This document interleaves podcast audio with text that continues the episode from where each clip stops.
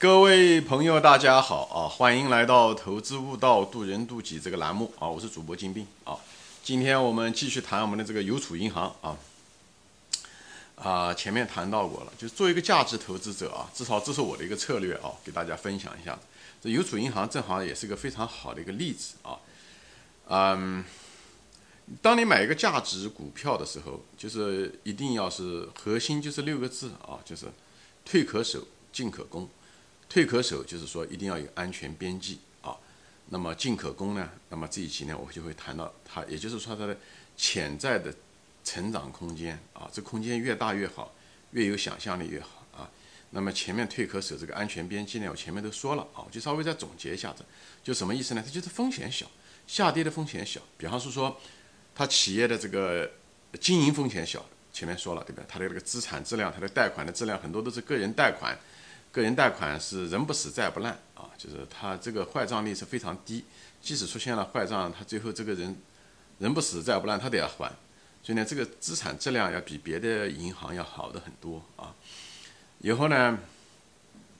呃，从利润的角度来说呢，它每年呢也也挣大量的利润，它利润不是在减少，它每年都是在增加之中啊。呃，虽然增加的幅度不是特别大，但是它非常稳定，说明它这个盈利的能力啊。很稳定，也就是这个，你看从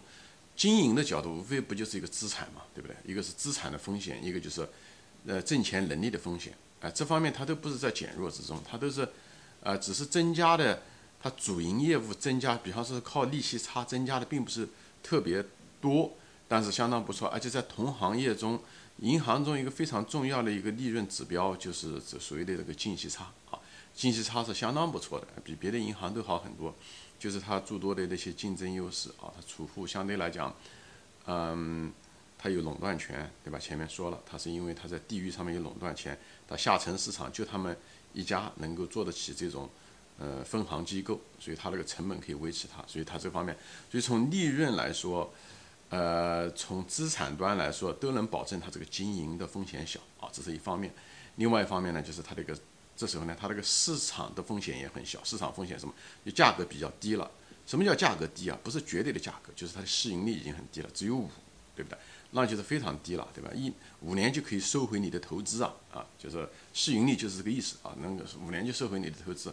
如果风险它，但是市场风险会不会再有？它也有可能它在腰斩，腰斩那更好了，对不对？那只有腰斩的意思，就像市盈率变成，如果利润不变的话，那么市盈率变成二点五，那么就两年半就能收回投资。那么它要跌的话，我会买的更多，所以这个地方市场风险是你最不需要考虑的。这时候，因为市场风险已经很低了，如果越低你就越买。我前面说了，价值投资者就要逆向操作。这时候已经在安全边际以下的时候，它越往下跌，它只要不破产，你买的会越多啊。前面说了，它这一家公司是一个国有银行，国有银行中国的体制的原因，它不会让国有银行大概率事件不会让国有银行倒。即使国营银行倒，它也是最后一个，因为它的那些储户都是那种。呃，弱势群体、低端人口，国家是一定需要保的，除非是中国所有的银行都倒掉啊。所以呢，就是，所以它这些风险都很低啊，经营风险、市场风险，包括中国特色的政治风险和政策风险都很低，甚至是向这方面倾斜，对吧？现在都是国，对吧？就是国有银行以后呢，现在又谈到共同富裕，这都要扶持这些普惠金融，这些东西都是。这个邮储银行的特点啊，所以国家不仅仅不会打击他们，不像是那种双减打击那种在线教育也好，通过集采压缩这些医疗生物公司的这个利润也好，互联网游戏都会很多的政策风险，在这个地方就不会，国家甚至还扶持，所以这个不仅，所以这个地方的政治风险和呃政策风险也很低啊。那么唯一的就是一个什么风险呢？我们前前面说清。对不对？还有就是投资者的风险，投资者的风险，你的风险要控制住是什么？就是你不要低了，你把它卖掉了啊，或者是稍微涨上去一点点，你就把它落到原岸了，这可能是你最大的风险。而这个风险是取决于你个人投资者，所以你一定要不要随随便便的把它卖了，该买的时候得买，该加仓的时候得加仓啊。就这地方，当然了，前提就是任何事情都有可能发生，就呢，你不要把你的仓位呢超过百分之四十以上啊，就你总资金的百分之四十以上是不应该的，超过百分之三十五。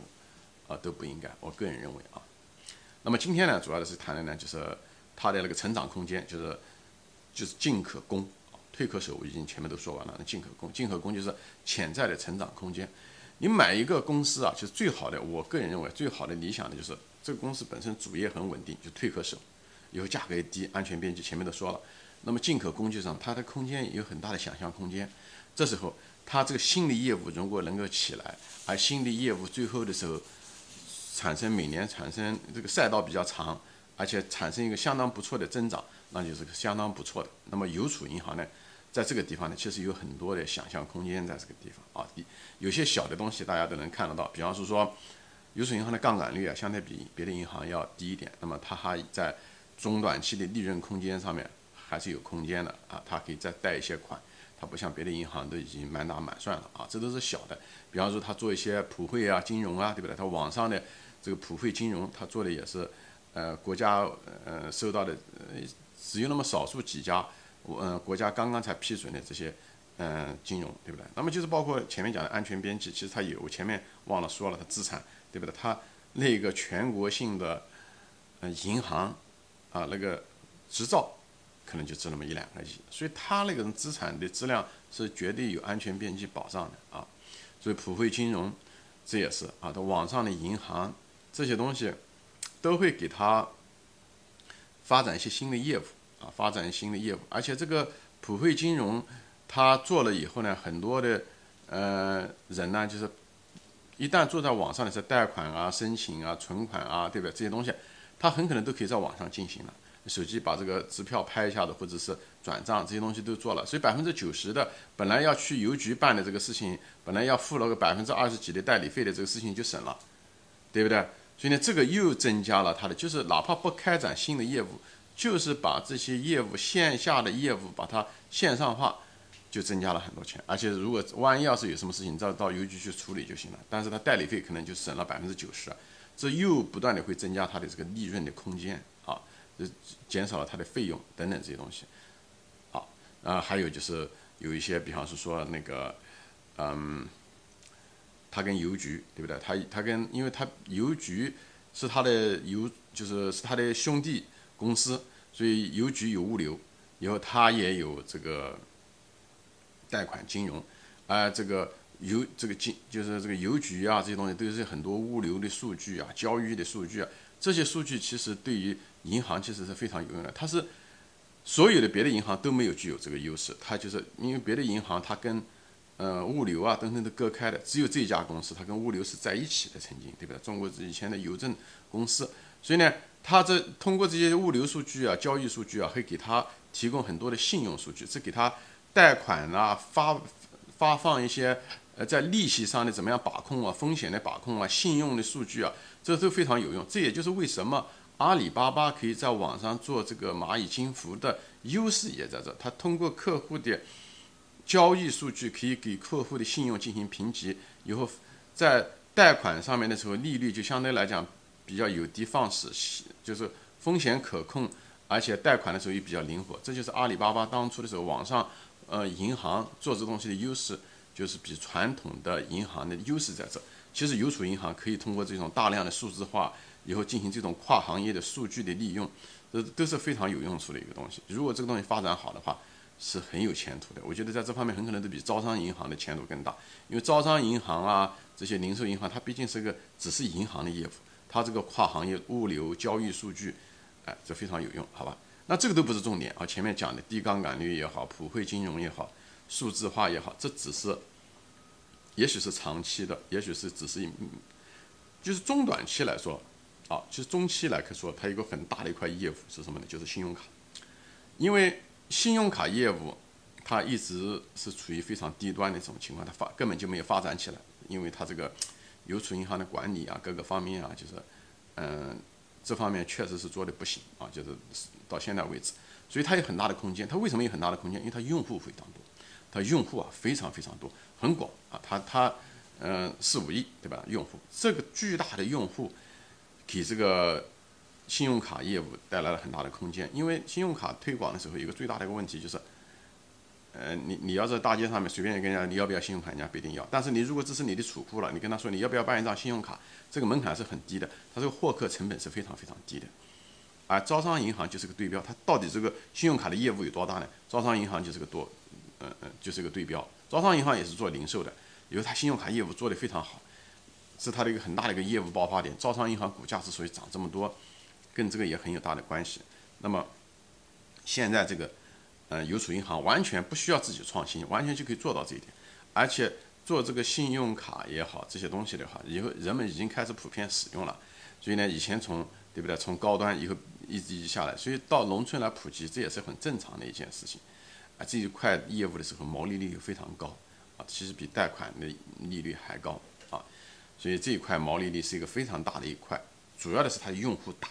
基数大啊。这一块，这个这个空间是想象空间是很大的啊。还有另外一块就是理财产品，还有资产管理啊。理财产品，因为现在理财产品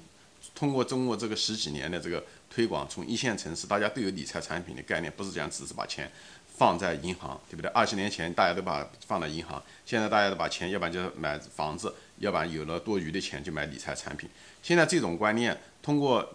哪怕是在邮储银行，以前是农村，对不对？农村这些也渐渐，因为随着他们的孩子在上大学也好，在城嗯在农民工在打工也好，这种理财的观念都带下了家乡，所以这个这一种已经到了农村人嗯嗯这些乡镇镇户口，他们这些人口已经开始接受理财这东西，已经是瓜熟蒂落了，所以已经进入了，所以这个邮储银行正好处于这个非常好的一个时间点上面。所以做这些一些财富管理啊，你存款啊，再也不是只是存款，给他们更多的理财啊，这方面都可以增加很多的收入的啊。这一块其实很大，之所以大的，你像农村没有钱，我跟你说，我认为未来的二十年啊，中国的农村的财富会不断的增加，主要的原因就是土地流转，哦，土地流转就是所谓的新农村啊，就是温温铁军嗯教授谈到的这些东西，中国一定会是这样的做啊，中国一因为。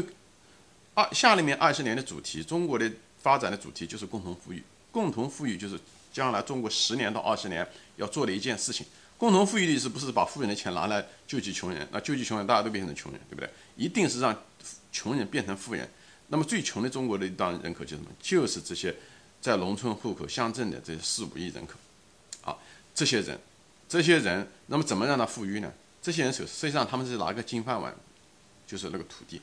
土地也许不会把土地的所有权给他们，但是土地的使用权他们是可以出卖的。无论是通过出租地租的形式，或者是就是把这个土地资本化，把使用权啊资本化，哎转让或者是折扣等等，所以这些人会变得非常有钱。就是现在农村的很多人，呃特呃，你觉得他？所以那个习主席不说过吗？青山绿水以后就是金山银山，这句话一点点都不是啊，这是这是真有可能发生的一件事情。所以农民手上有土地这些东西。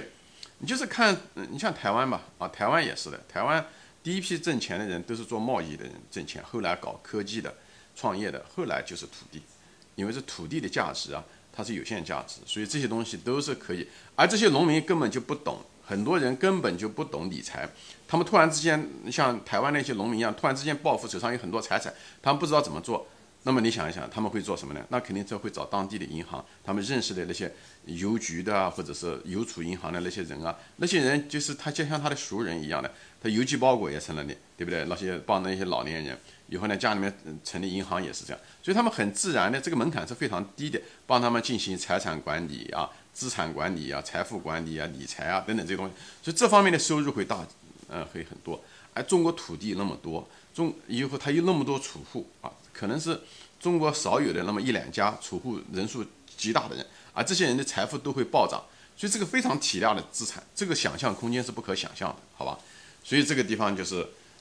所以主要的是中短期来讲，就是一个是信用卡，一个就是未来的土地流转的时候，那个长的赛道就是资产管理和土地资本化以后带来的大量的资产空间，这些东西都可能不是靠信息差赚钱的，而是属于一种中间业务。啊，是所谓的这些中间业务，所以你看到它现在中间这个季报季报已经出来了，它增加了百分之三十啊，所以我觉得未来的空间很可能它一直可以按照这个百分之二三十的比例，可能一直可以涨很多年都有可能的事情啊，这都有可能，因为中国未来的呃，因为中国的经济跟政府很有关系，而政府现在最主要的一个就是共同富裕，而共同富裕就是这个主题，所以投资要有个核心啊，就是。共同富裕就像农民富裕，农农民这些人的钱，基本上都是在邮储银行或者信用社里面，所以这块空间是很大的。而信用社相对来讲是省级单位，它毕竟不是一个全国性的一个东西，所以邮储银行在这方处于一个非常好的一个优势啊。那么，那邮储银行有没有缺点呢？邮储银行也有缺点啊。邮储银行的缺点是什么？很多人说啊，邮储银行就是管理不行啊，这个业务水平也不行，贷款能力好像也不行啊，就是，呃，以后任人唯亲啊，因为他天高皇帝远啊，对不对？任人唯亲都在乡下，对不对？嗯，以后就是中层管理也不行啊，业务就是也不够专业啊，他跟那个招商银行差多了，没错，是这样子的。但是作为一个投资人来说，你看东西的时候，你不能够只是从那个视角看。就是说，我就说嘛，投资人一定要是从买股票就是买公司，买公司就是你做这个公司的老板是什么意思啊？我给别的网友举个例子，正是因为他管理差，比方说你到一家餐馆，那家餐馆管理很混乱啊，就是嗯那个服务态度也不好，又脏乱差，但是呢，哎，有人买他东西，不管是被迫买，也许他那个那个地方只有他那一家餐馆，对不对？或者是。不管是什么原因，人家买了，说明他有这个需求。他这有这需求，管理这么烂，而且那个生意还做得这么好，利每年利润还那么多，而且这个餐馆的价格呢，就是餐馆总体的时候，他卖的时候呢，卖的价格也很便宜。